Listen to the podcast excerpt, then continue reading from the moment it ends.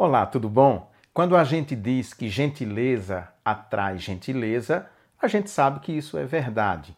É lógico, não é uma verdade absoluta, porque alguém pode fazer o bem, somente o bem, e ainda assim ser vítima de violência. Quer um caso? Jesus de Nazaré.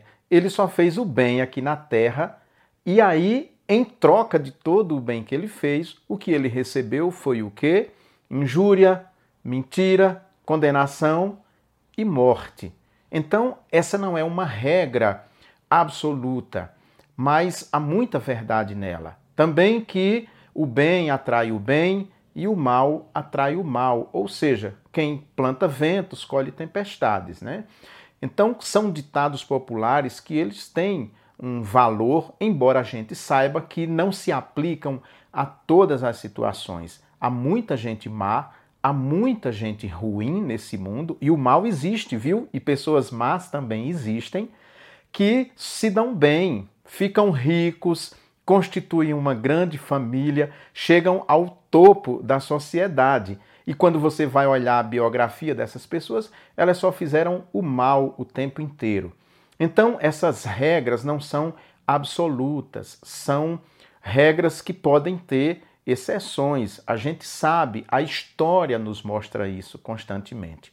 Mas é claro que as pessoas boas, no geral, já procuram se associar a quem é bom e as pessoas más já procuram se associar a quem é mal. Você já percebe isso, salvo as exceções que eu já citei aqui para vocês. Mas esse é o mundo, essa é a sociedade.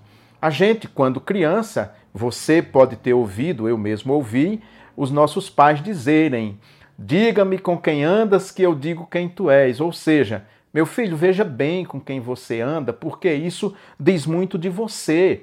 Isso é algo que é muito complicado. Então, escolha bem os seus amigos para que você não entre numa enrascada.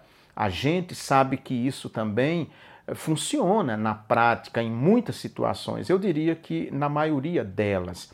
Portanto, a gente deve sempre escolher muito bem a quem a gente vai se associar, a quem a gente quer se juntar, de que time nós queremos fazer parte no frigir dos ovos. Isso é importante, isso é fundamental.